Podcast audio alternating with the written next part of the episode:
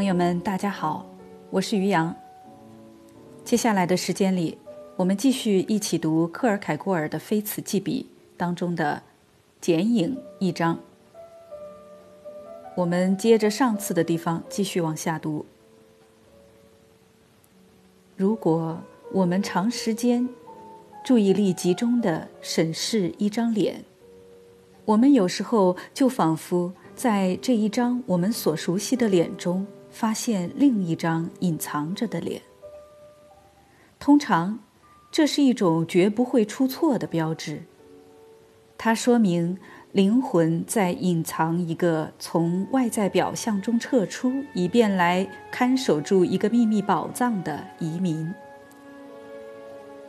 观察者的路径，暗示着这张脸就好像是藏在另外一张脸之下的。而这正提示我们：如果我们想要知道一样什么东西，那么我们就必须努力地渗透到里面去。这张通常是作为灵魂的镜子的脸，在这里变得模棱两可。比如说，它无法被艺术表达出来，并且通常。它只是持续倏然即逝的一刻。想要看见它，我们就必须有一双特殊的眼睛，我们必须以一种特殊的目光来追溯这一准确无误的标识出秘密悲哀的真相。这种目光是渴望的，同时又是谨慎的。它是焦虑的。难以抗拒的，但同时，又是充满同情的。它是坚韧和狡猾的，但同时又是严肃和善意的。它温和地将个体引导进一种舒适的慵懒困倦之中，这让这个个体因为倾诉自己的悲哀。而获得一种快感，就像我们因流血而死而获得的那种快感。现在被忘却了，外在的被穿透，而过去得以复苏。悲哀自由的呼吸，悲哀的灵魂得到了缓解。同情悲哀的骑士。通过找到他所寻找的东西，来获得快乐，因为我们寻找的不是现在，而是过去；不是喜悦，因为喜悦总是现在的，而是悲哀，因为悲哀的本质是去经过。现在总是只能稍纵即逝的展现，就好像。我们看见一个人，他刚刚出现，便转向另一条路，并且消失，而我们只是在这一个此刻之中看见了他。然而，有时候悲哀甚至隐藏得更好，外在表象不让我们隐约感觉到任何东西，没有一丝一毫的真相。它能够长久地避开我们的注意力，但是在一种偶然的表情、一句话、一声叹息、一个声音中的回响、一种眉目间的暗示、一次嘴唇的颤抖、一次握手之中，不可靠地泄露出了那被小心翼翼地隐藏起来的东西时，于是激情就苏醒了。挣扎开始了。此时，我们有着警戒、耐性和睿智。又有谁能够像秘密的悲哀那样足智多谋？也许只有某个孤独的终生囚徒，有着足够多的时间，想出足够多的隐藏的方法。隐藏着的悲哀。为何如此迅速地藏起他自己？因为比起这隐藏着的悲哀被意外触碰之时，没有任何一个年轻女孩能够在更大的恐惧和更迅速地掩盖起她所袒露出的胸怀。这里需要有一种坚定不移的大无畏精神，因为我们在和海神普罗透斯斗争。但是，只要我们坚持下去，他最终必定会输。尽管，就像海神普罗透斯使用了各种各样的形象来设法逃走，像一条蛇在我们手中蜿蜒，像一只狮子以吼叫声来吓唬我们，把自己变成枝叶沙沙作响的树，或者变成。轰响激奔的流水，或者变作噼啪闪耀的火焰。他到最后还是得相信预言，而悲哀最终也还是得揭示出他自己。瞧，这些历险是我们的兴趣所在，是我们的消遣，在这当中考验我们的骑士品格。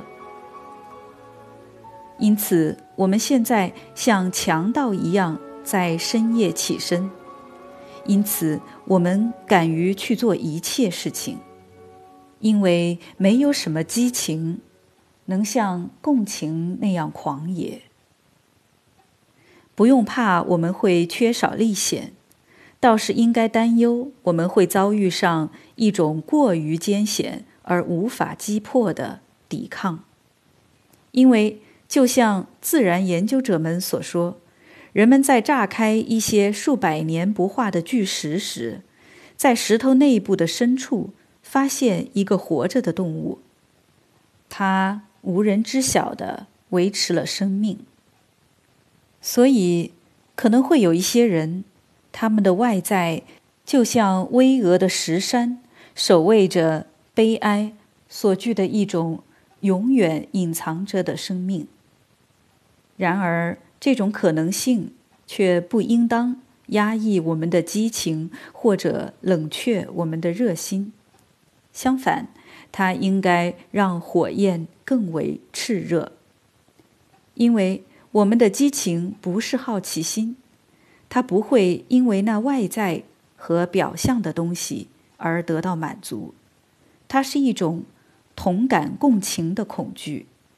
他搜索内心和隐秘的想法，他借助于魔法和咒语，把隐藏着的东西，甚至那些被死亡挡住了我们的目光不让看的东西，都召唤了出来。传说扫罗在打仗之前，乔装改扮去一个占卜女巫那里，要求她向他展示萨缪尔的图像。当然。促使他去这样做的原因，不会仅仅是好奇，不是仅仅想要看一看萨缪尔有形图像，而是因为他想要知道萨缪尔的想法，并且他一定是惴惴不安的在等待着，直到他感觉到严厉的审判者的判决之声。停下来注解一下。刚刚这一段提到的扫罗和萨缪尔的故事，这个是出自于圣经。有兴趣的朋友可以去查阅一下圣经中间的萨缪尔记上这一段，可以看到扫罗、萨缪尔和大卫之间的故事。好，我们接着往下读。同样，那打动你们中的这个或者那个，去观察。我将为你们描绘出的那些图像的东西，亲爱的同事者协会会员们，同样也不会仅仅是因为好奇。这样，虽然我以一些特定的诗意的名字来标识他们，但并不因此就暗示着出现在你们面前的只是那几个诗意的形象。这些名字必须被看作是通用的。假如你们中的某一些人想要为那单个的剪影给出另外一个名字，一个更温柔的名字，又或者是一个让他觉得更为自然的名字，从我的角度，我是绝不会反对你们这样做的。好，读到这里，我插入一点说明。大家知道这一章，克尔凯郭尔在描述反思性的悲哀，并且反思性的悲哀很难被艺术来描述和表达。所以接下来呢，克尔凯郭尔会向大家展示他如何将这种反思性的悲哀进行剪影式的表达。接下来，他选择了三位悲剧人物，作为三个典型的例子，来作为他的剪影。这三个例子分别是歌德的悲剧《克拉维果》当中的玛丽·博马舍，《唐璜》中间的埃尔维拉，以及《浮士德》中间的玛格丽特。我相信，等我们一起读完这三个例子。大家就会对克尔凯郭尔所描述的这种剪影式的对反思性悲哀的表达有了更直观的理解。好，我们现在开始读人物一，玛丽·博马舍。在歌德的悲剧《克拉维果》当中，我们开始认识了这个女孩。不过，在她失去了她那戏剧性的吸引力之后，在悲哀的后遗症渐渐消减了的时候，我们会更为持久的陪伴着她，因为我们这群有同情心的骑士，有着同样多的天生禀赋和后天训练出来的技能，能够在行进的队伍当中。与悲哀并驾齐驱。他的故事是简短的。卡尔维果与他订婚，卡尔维果离弃了他。这一简短介绍，对于那些习惯于像在珍玩柜当中观察珍品奇物那样的去观察生命的诸位来说，已经是足够了。越简短越好。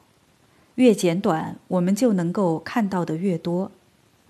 以同样的方式，坦塔罗斯受饥渴和西西弗斯向山上推石头，这些也都可以被非常简短的讲述出来。如果我们很匆忙，在这上面继续逗留，无疑就是一种耽搁。既然我们所知的，已经是那全部的故事了，我们就无法再知道的比这更多。那些要去争得我们更多关注的东西，必定是另外的一种类型。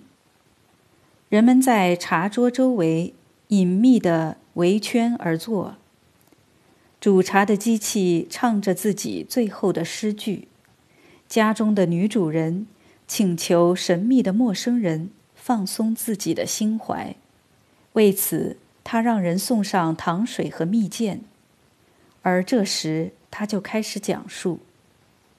这是一个冗长的故事，在小说中就是这样开始，但也有一件完全另外的事情，即一个冗长的故事和这样一个简短的小公告。这对于玛丽·博马舍。是否是一个简短的故事，是另一个问题。我们所能够确定的是，它不冗长，因为一个拖沓冗长的故事还是会有着一个可测量的长度，而一个简短的故事则时常有着这种神秘的性质。尽管有其简短性，它还是比那些冗长的故事还要更长。在前面的文字中，我已经说明，反思性的悲哀，并不彰显于外在的表象之中。就是说，它不在外在表象中得到其安闲美丽的表达。那些内在的不安，不允许这样的透明性。更确切的说，外在表象因此是被消逝着的。只要内在在外在表象中显示出他自己，那么他其实就是处在某种病态之中。既然这种病态不能引起审美的兴趣，那么他也就不会成为艺术性描述的对象。歌德曾以几个简单的暗示提到这一点，但是即使我们现在一致同意这一观察的正确性，我们还是倾向于将它看成是某种偶然，并且只有。在我们通过纯粹诗意和审美的考虑而确定了这观察所得出的东西是美学意义上的真相之后，我们才会得到那些更深的认识。现在，假如我想象一种反思性的悲哀，并且问，它是不是能够被艺术性的表达出来、描述出来，那么我们马上就可以看出。相对于它而言，外在表象完全是偶然的。但如果这是真的，那艺术性的美就被放弃了。无论它是大是小，是举足轻重或无足轻重，是美或者不太美，所有这一切都无所谓了。去考虑怎样做将会是更正确的，是去把头低向这一边。或者那一边，还是把头低向大地，是去让目光忧郁的凝视，还是忧伤的浇筑于大地？所有这些都完全是无所谓的。这种方式并不比另外的一些方式更为充分地表达出反思性的悲哀。与内在相比，外在表象就变得无足轻重。并让人漠不关心。反思性的悲哀中的关键是，悲哀持恒地寻找着自己的对象，这种寻找是他不安的秘密以及他的整个生命。但是，这种寻找是一种持续性的波动，而且，如果外在表象在每一时刻。都是对于内在的一个完美表达。那么，我们为了要描述反思性的悲哀，就必须有整个的一系列的图像。但既然这些图像作为单个的图像没有变得更美丽，而只是真实，那么不会有任何单个的图像表达了那种悲哀，也不会有任何单个的图像。获得了真正的艺术价值。我们必须像观察钟表的秒针那样观察这些图像。我们看不见作品，但内在的运动通过外在表象不断的被改变，而不断的表达出自己。但这一可变性无法被艺术性的描述出来。而这却是整个问题的关键所在。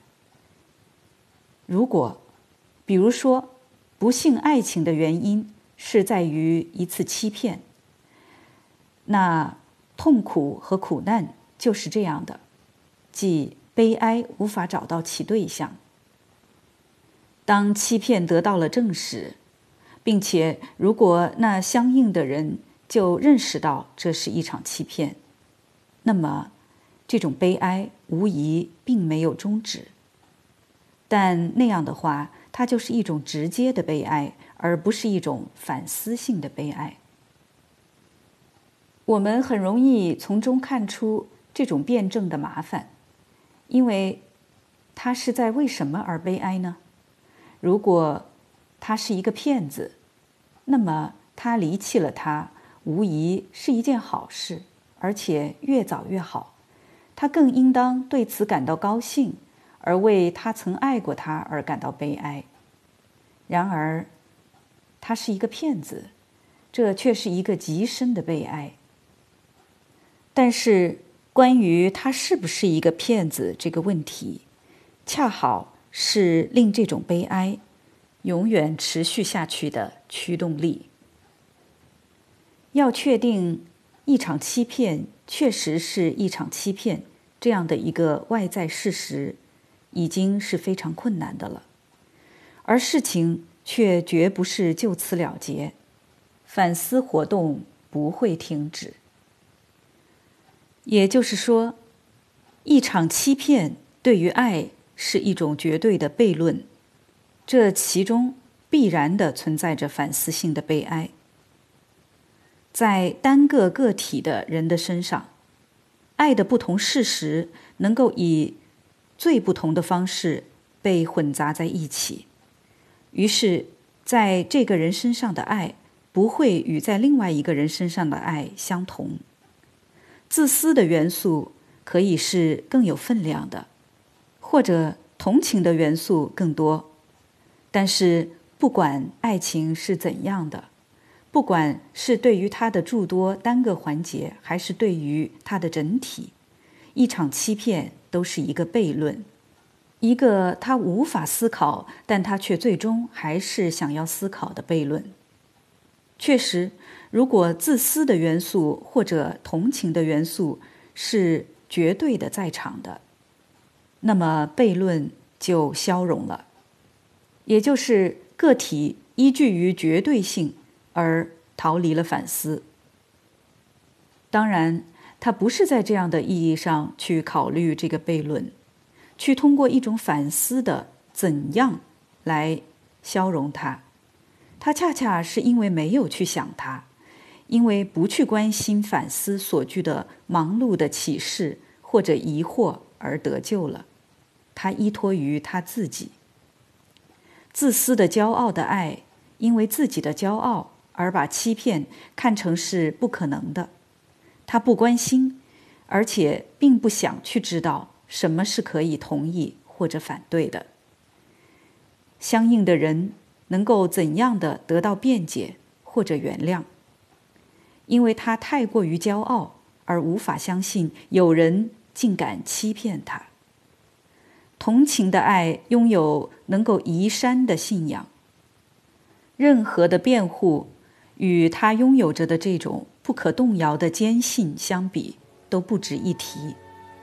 任何指控都无法向这个发言者证明什么。这发言者解释说，这不是欺骗。他不是以这种或者那种方式来解释，而是绝对的解释。但是，我们在生命中很少，甚至也许永远都不会看得到这样的一种爱情。通常，在爱中同时有着这两个环节，这就把它带进了悖论的关系中。在上面所描述的两种情形中，悖论存在着。但是爱却拒绝关注他们。在后一种情形中，悖论本质上还是存在的。这种悖论、这种矛盾是无法想象的。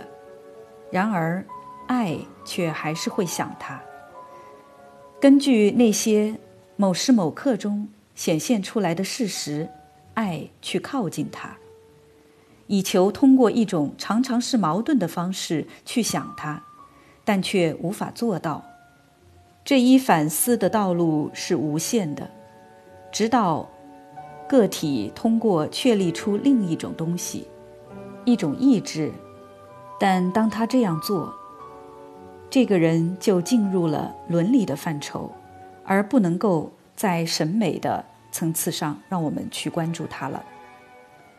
通过一种意志的决定，他就达到了他无法沿着反思的路来赢得的东西，也就是终结、休止。